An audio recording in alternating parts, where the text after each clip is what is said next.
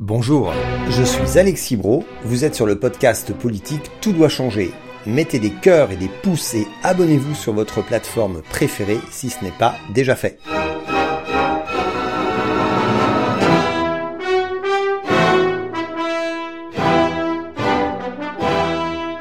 Ce numéro 8 de Tout doit changer est l'épilogue de la saison 1, c'est-à-dire en même temps sa conclusion et l'ouverture vers la suite.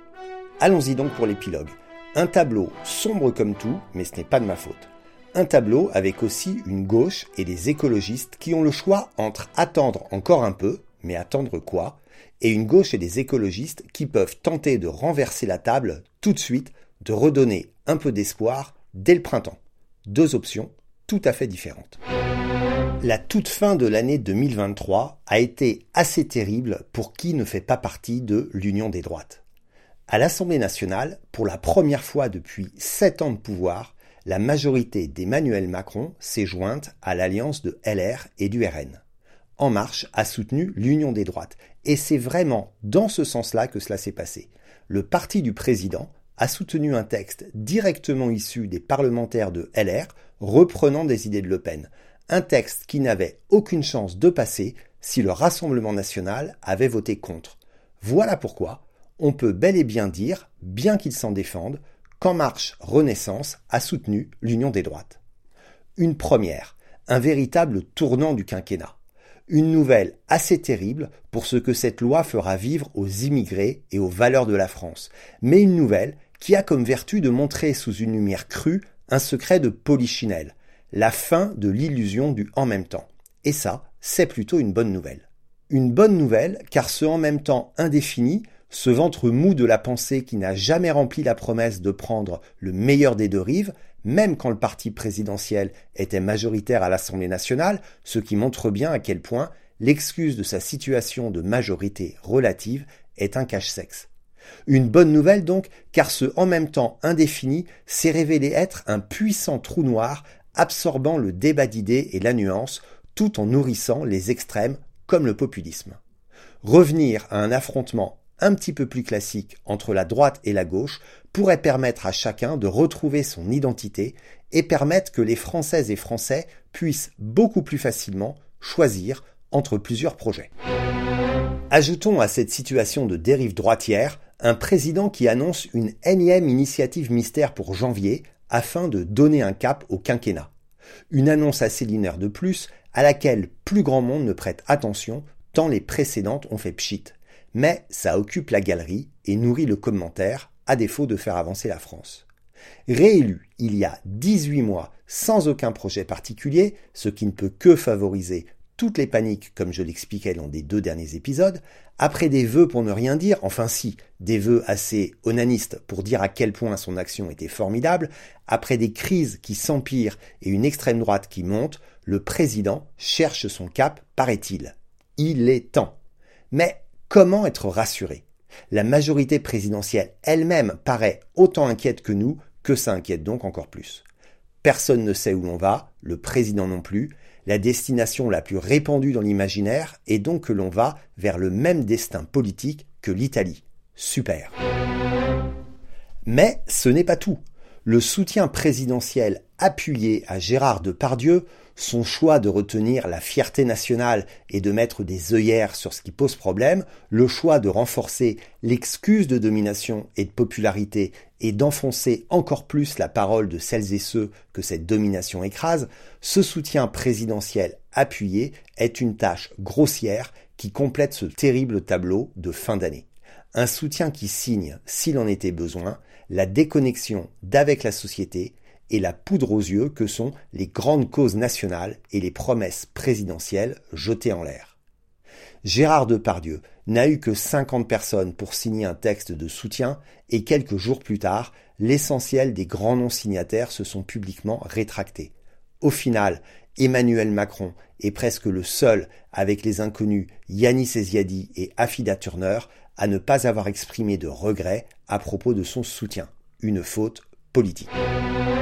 Pendant ce temps, Jordan Bardella entre dans la liste des Françaises et Français préférés. Il est la seule personnalité politique de ce top 50 annuel. Enfin, Pour compléter ce tableau désastreux, histoire d'ajouter une petite touche d'ambiance, le premier Conseil des ministres de l'année est annulé et repoussé d'une semaine sans explication particulière, tandis que le gouvernement attend un remaniement autour du délibéré du procès d'Olivier Dussopt. Bon, c'est un peu tôt pour une fin de règne, mais ça y ressemble quand même.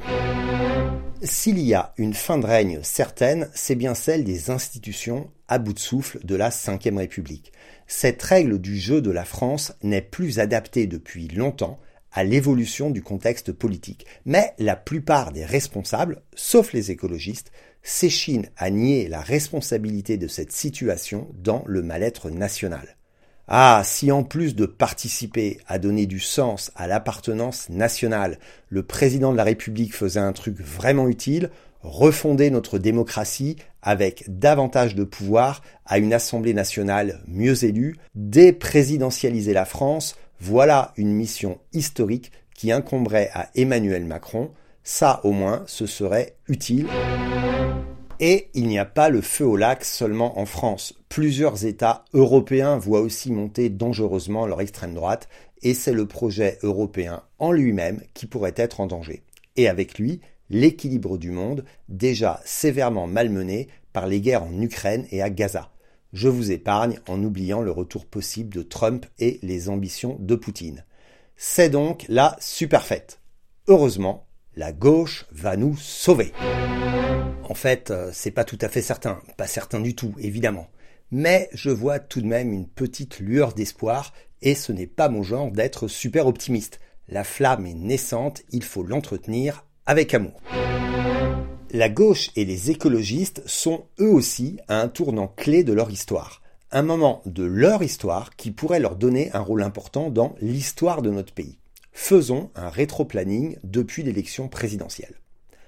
Dans l'épisode 2027 Viser la Lune, je dressais les conditions du succès et le portrait robot d'une candidature qui pourrait remplir un double objectif. Atteindre le second tour de l'élection présidentielle, celle plus facile, puis battre le candidat le péniste, c'est l'étape la plus compliquée. Notez bien que jusqu'à maintenant, on voyait les choses dans l'autre sens. La victoire de second tour était une quasi-formalité. Ce n'est plus le cas, du tout, et singulièrement pour une candidature issue de la gauche. Ce portrait robot, je ne redis pas pourquoi, exclut tout ce qui ressemble de près ou de loin à LFI, ce qui veut dire qu'il y a dans un premier temps un combat victorieux à mener pour dé-LFiser la gauche. Et ça, on le fait quand? Car au premier tour de l'élection présidentielle, ce sera trop tard. Un an avant l'élection présidentielle, il y aura les élections municipales. Ce sont des élections extrêmement importantes dont le message portera jusqu'à l'élection présidentielle. Pour transmettre une énergie positive, il faudra au moins que la gauche et les écologistes conservent les nombreuses villes qu'ils gèrent ensemble depuis déjà trois ans. Mais s'ils en gagnaient quelques-unes en plus, ce serait pas mal. Toulouse, Saint-Étienne, Angers, que sais-je. Mais en gagner d'autres et n'en perdre aucune, ce n'est pas rien. Nous serons à une année de la présidentielle, donc autant dire que la course partira vraiment dès les municipales avec une relation entre la Macronie et la droite qui sera très intéressante à observer. Une relation modifiée par le virage à droite assumé du président, dont le successeur a pas mal de chances de venir directement des rangs de la droite. Pour ces municipales, je vois deux questions clés. Est-ce que LR et la Macronie s'allieront au moins au second tour, ce qui n'avait pas été le cas en 2020, souvenez-vous bien. Est-ce que la gauche et les écologistes partiront en concurrence de premier tour dans des villes gérées ensemble pendant six ans et à 12 mois d'une attente crédible d'union? Mon souhait, c'est oui à la première question et non à la seconde. J'espère que c'est ce qui se passera au final. Mais le problème est que la réponse d'appareil sera inverse pendant longtemps, surtout pour la question qui concerne la gauche et les écologistes. Ce serait dommage, mais c'est ainsi. Pour faciliter cette réponse unitaire aux élections municipales, et dans mon esprit il ne s'agit pas d'en exclure localement LFI, il faudrait une amorce, un déclic. Ce déclic pourrait par exemple être une initiative des partis mêlant un processus unitaire pour 2027 avec dedans un pacte d'alliance municipale. Si ce déclic était poussé par un espoir préalable, ce serait encore mieux. L'espoir préalable pourrait être une belle surprise lors de l'élection européenne du mois de mai.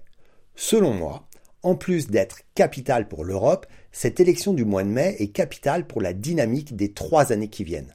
Je crois que la gauche et les écologistes sont à une sorte de tournant avec deux options. On le sait, le choix a été fait d'avoir quatre listes des quatre partis principaux qui ont constitué l'alliance à l'élection législative de 2022 ce qui était au final la solution de facilité. Le point positif est que ce choix évite de perpétuer l'illusion d'une alliance électorale dysfonctionnelle par nature, voire l'épisode 2, en particulier sur les sujets européens. Mais le point négatif, c'est qu'en partant consciencieusement chacun de son côté, on n'engage pas de recomposition. Pour ma part, j'aurais trouvé cohérent politiquement de profiter de cette élection européenne pour initier des alliances sur le fond, avec en particulier une liste de gauche pro-européenne exigeante qui aurait pu réunir les écologistes et les socialistes. La première hypothèse du tournant, c'est d'avoir un résultat issu du chacun dans son couloir, avec probablement LFI qui fera mine d'avoir procédé à une sorte de rassemblement. C'est donc l'hypothèse de la continuité plutôt que celle d'un tournant une hypothèse qui fait confiance au parti pour gérer l'après. Olivier Faure, Marine Tondelier et Fabien Roussel font miroiter un travail d'alliance qui surgira après l'élection européenne sans Jean-Luc Mélenchon. Très bien. Pour autant, c'est quelque chose qui finalement a déjà été tenté à plusieurs reprises et le risque est que cela ne fonctionne pas mieux avec en plus un conditionnement à une mauvaise place de la liste LFI sur le podium de la gauche et des logiques partisanes et internes qui risquent comme toujours de compliquer la chose. C'est normal pour une affaire d'appareil, et Dieu sait si j'ai beaucoup de respect pour les partis et ne glorifie pas du tout le tout-mouvementisme. Et puis, il y a une autre hypothèse, celle de l'imprévu, qui offre un nouveau tournant en forme d'accélération pour la dynamique suivante, car elle initierait déjà un premier dépassement et pourrait redonner de l'espoir, ou au contraire enterrer l'hypothèse d'un affranchissement de LFI. Il se pourrait que l'une des quatre listes de la gauche et des écologistes parvienne à se détacher du peloton. Si c'est celle que soutiendra LFI, alors Olivier Faure, Marine Tondelier et Fabien Roussel pourront gentiment oublier leur plan pour l'après et devront s'ajuster à la nouvelle donne. Cette hypothèse est à l'évidence celle qui favoriserait le plus l'extrême droite et la Macronie. À vrai dire, je n'y crois pas. Car il se pourrait aussi qu'une autre liste se détache du peloton et sorte de son étiage attendu parce qu'elle représenterait davantage que les autres une possibilité d'émancipation du paysage politique plutôt dépressif. Cela conduirait, sans que ce soit prévu initialement par les partis, à une forme de segmentation du jeu politique avec deux gauches qui ne sont pas irréconciliables mais qui sont différentes. Et il se serait opéré entre elles, à l'occasion de l'élection européenne, une sorte de primaire, un petit peu en contrebande, car indépendamment de la volonté des partis. Et peut-être même, soyons fous, peut-être même que compte tenu de la faiblesse du camp du pouvoir, parce que son électorat issu de la gauche percevrait un espoir qui l'éloigne de l'alignement sur l'union des droites, peut-être donc que cette dynamique davantage citoyenne que partisane pourrait arriver en seconde position à cette élection européenne. Cette seconde voie est ma préférée, vous l'avez compris, car elle permet de donner un élan plus fort à ce que les partis décideront ensuite, avec un regard citoyen, en même temps exigeant et plein d'espoir. Cela suppose de faire sortir les partis de leur zone de confort, celle qui jusqu'alors n'a malheureusement pas permis de restaurer l'espoir. Dans cette hypothèse, la probabilité de passer dans le trou de souris du portrait robot pour 2027 n'aurait pas disparu, ce qui serait beaucoup, beaucoup, beaucoup plus chouette que d'en être à réfléchir à laquelle des candidatures macronistes serait la moins mauvaise. Voilà donc l'état dans lequel cette saison 1 de Tout doit changer se termine. Une saison 1 faite d'un prologue de cadrage, de six numéros de fond conçus comme un ensemble assez intemporel, une sorte de base de référence pour la suite, et cet épilogue qui se termine par une grande inconnue. Continuer comme avant ou se laisser dépasser dès 2024. Et maintenant que les fondations et la problématique de 2024 sont posées, bienvenue sur la saison 2 de Tout doit changer une saison qui sera davantage en lien avec l'actualité et faite d'épisodes qui ne se répondront pas de la même manière les uns aux autres. Quoi qu'il en soit, En 2024 comme en 2023, on s'abonne sur son application préférée à Tout doit changer, on partage autour de soi les liens et le bon filon. À bientôt pour le prochain épisode.